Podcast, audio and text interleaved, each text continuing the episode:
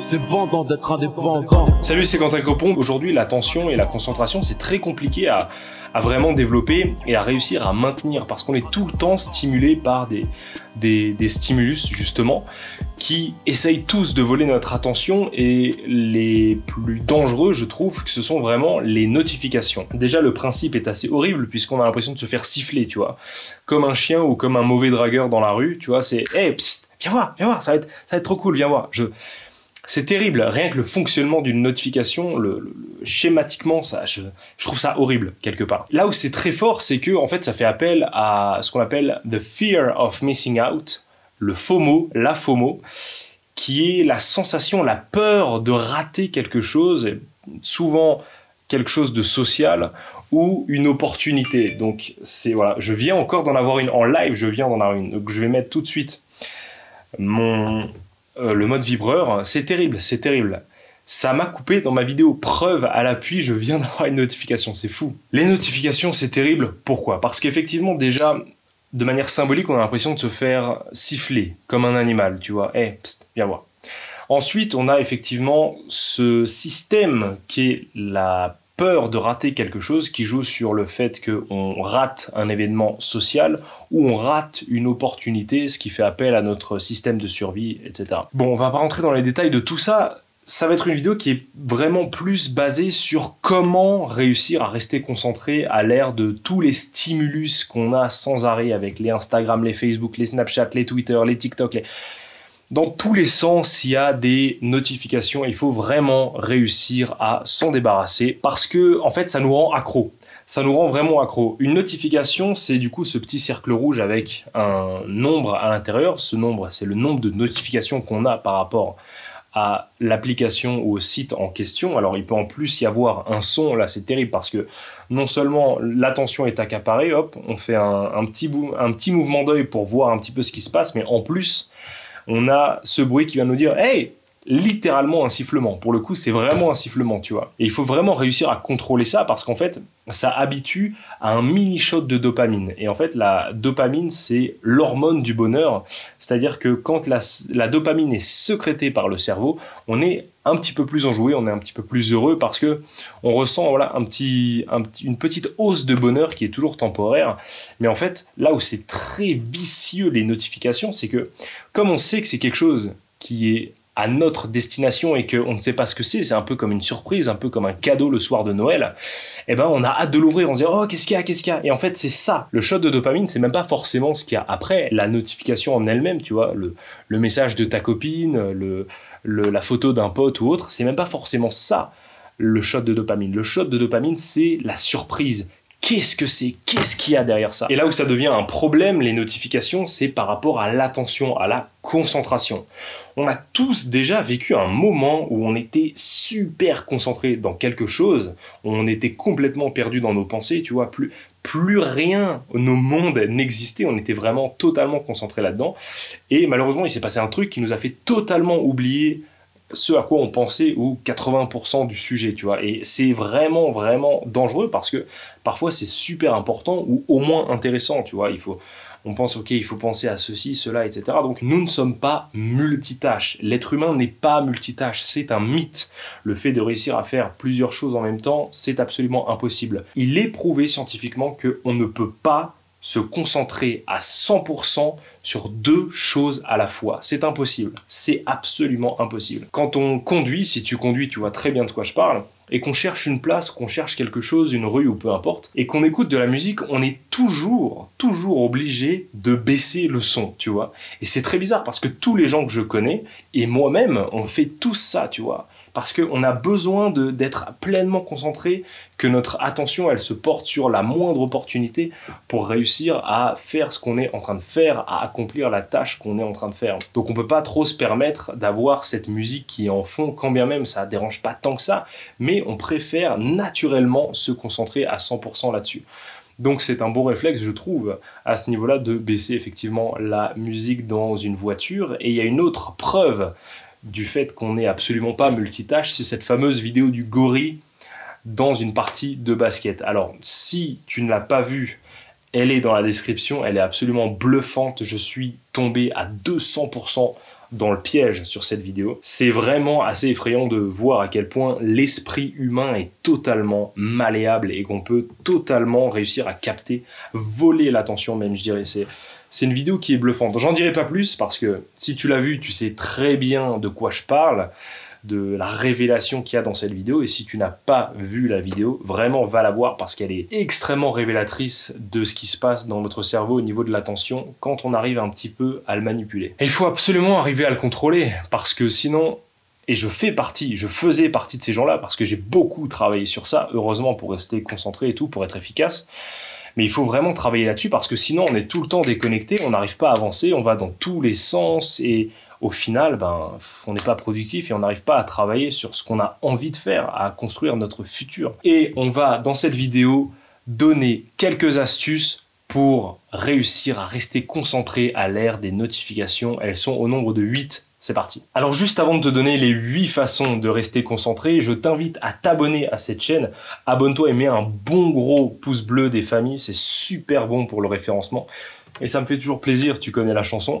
N'hésite pas aussi à mettre un commentaire sur ces façons de se concentrer. Et si toi aussi tu as des méthodes, n'hésite pas aussi à les mettre. Ça serait trop cool qu'on ait des témoignages et qu'on crée une communauté qui s'améliore et qui s'entraide pour rester concentré. Maintenant, passons vraiment aux 8 clés pour être plus concentré. Et la première chose, bien évidemment, vu qu'on parle de notifications, c'est de les supprimer. Que tu sois sur Android ou iOS ou peu importe, il y a toujours une façon de supprimer les notifications. Est-ce que tu as vraiment besoin à chaque fois que quelqu'un te mentionne dans un tweet d'avoir une notification qui te dit Hey, t'as été mentionné dans un tweet? La plupart du temps, pas, parce que seulement 0,5% des cas sont réellement urgents, et encore. Et puis la façon plus radicale de dépasser les notifications et de les supprimer, c'est carrément le mode avion en fait, c'est-à-dire de devenir totalement injoignable pendant une période de temps précise là où tu travailles. C'est important, c'est quelque chose que j'utilise et en petit bonus, tu peux même mettre le téléphone loin comme ça, en plus de n'avoir aucune notification visuelle ou sonore, t'as même plus ton téléphone dans ton champ de vision. Si tu le mets à 5 mètres, ça marche encore mieux parce que du coup, il, sort totalement de ta tête. T'es plus du tout en mode, ok, il y a mon téléphone, tout à l'heure j'irai voir, etc. Non, tu sais qu'il est à 10 mètres, à 5 mètres ou à 20 mètres, qu'il est même peut-être dans la pièce d'à côté.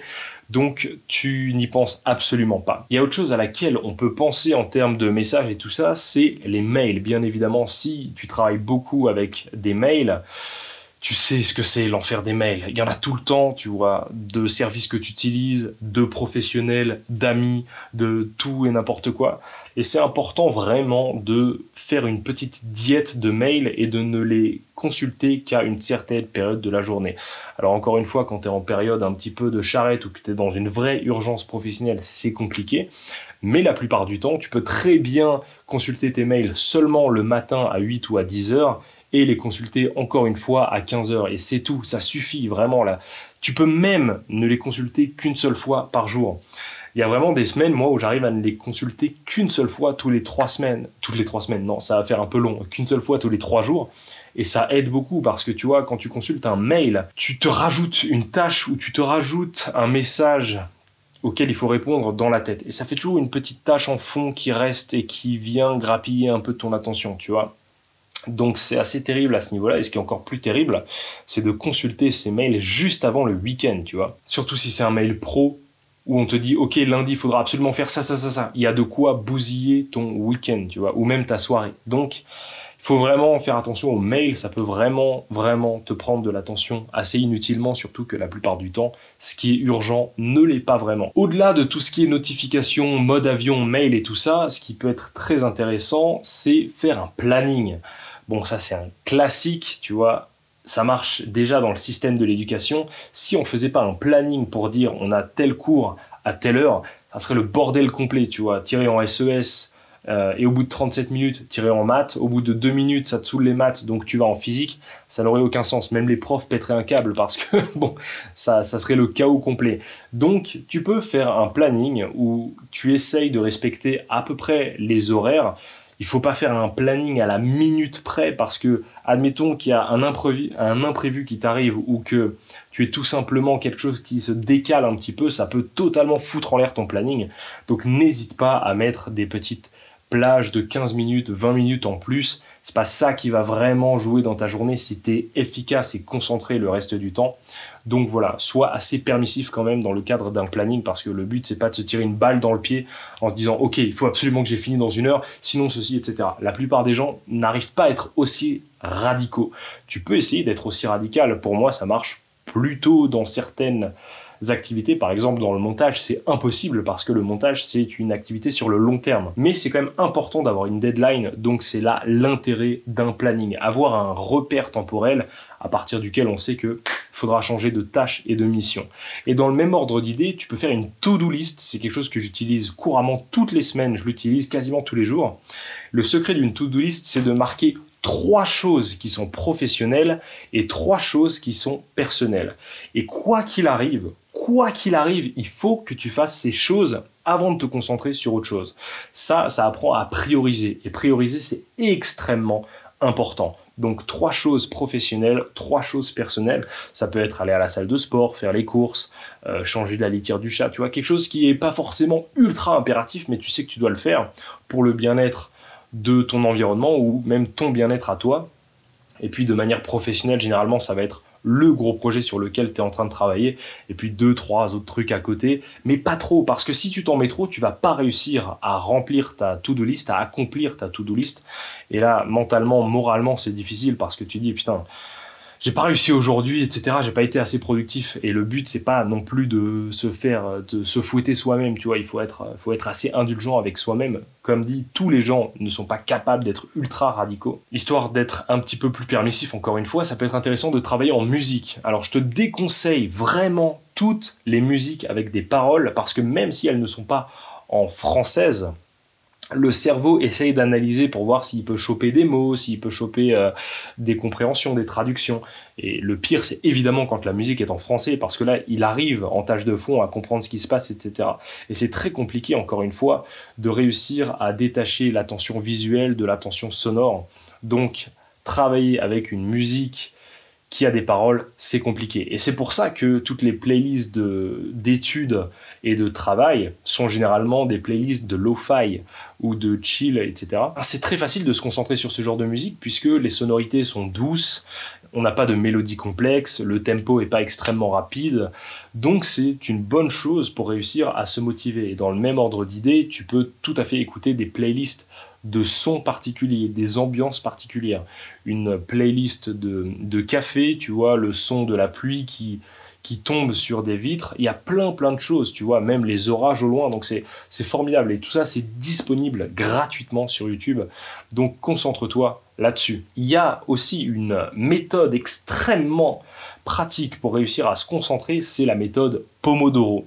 Alors Pomodoro, Pomodoro, si je me souviens bien, en italien ça veut dire la tomate. En fait, ça consiste tout simplement à mettre un minuteur de 25 minutes dans lequel tu es concentré, tu ne fais que ça, ok, tu es concentré sur une seule tâche pendant 25 minutes.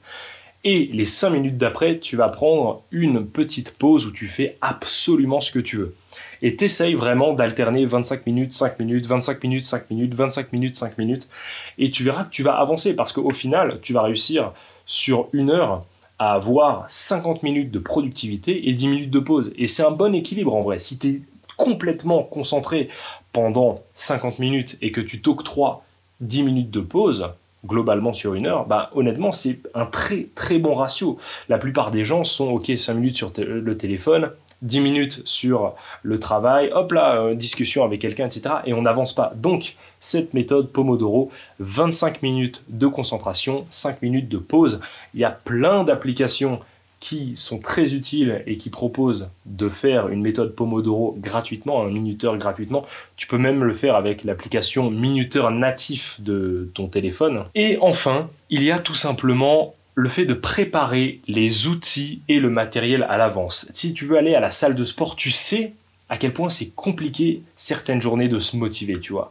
Or, tu sais que si tu veux des résultats dans le sport, ben faut y aller il faut charbonner, il faut tout donner, tu vois. Il faut aller pousser cette fonte, il faut aller faire du cardio. Et ce que je peux vraiment t'encourager à faire, c'est tout simplement de préparer tes outils ou ton matériel à l'avance. Donc dans le cadre d'une salle de sport, pour aller à la salle de sport plutôt, il faut tout simplement mettre ton sac avec la serviette et ta gourde, ta carte de sport juste à côté de ta paire de baskets dans l'entrée directement. Ou en tout cas dans un lieu où tu sais que tu vas passer et que ça va te rappeler d'y aller. Alors ensuite, il faut effectivement prendre l'action, il faut faire la prise de décision, mais en tout cas c'est beaucoup plus simple parce que c'est déjà prêt, c'est déjà prêt, il n'y a plus qu'à se servir et à y aller. Si tu n'arrives pas vraiment à te motiver à ce niveau-là, essaye de trouver une salle de sport qui est très proche de chez toi, ou même, pourquoi pas, t'acheter du matériel, comme ça tu l'as directement chez toi. Et n'oublie pas que plus c'est simple, plus c'est facile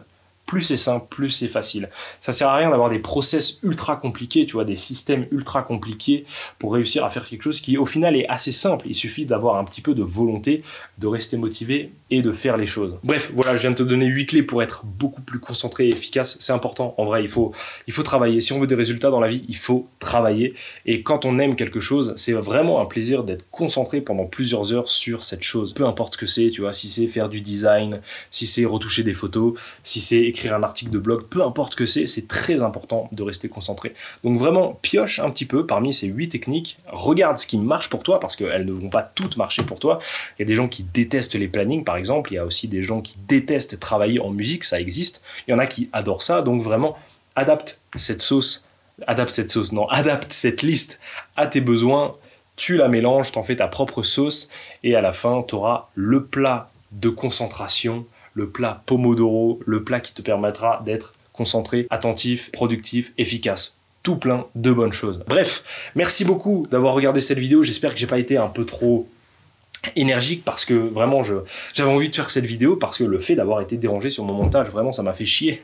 Donc j'avais vraiment envie de faire cette vidéo parce que je sais je sais que ça va être utile à beaucoup de monde. Quand on est indépendant quand on essaye de faire les choses soi-même même quand on est étudiant c'est très compliqué de rester concentré sur le long terme et de faire les choses avec toutes les distractions qu'on a, toutes les notifications, les réseaux sociaux et tout, c'est très compliqué.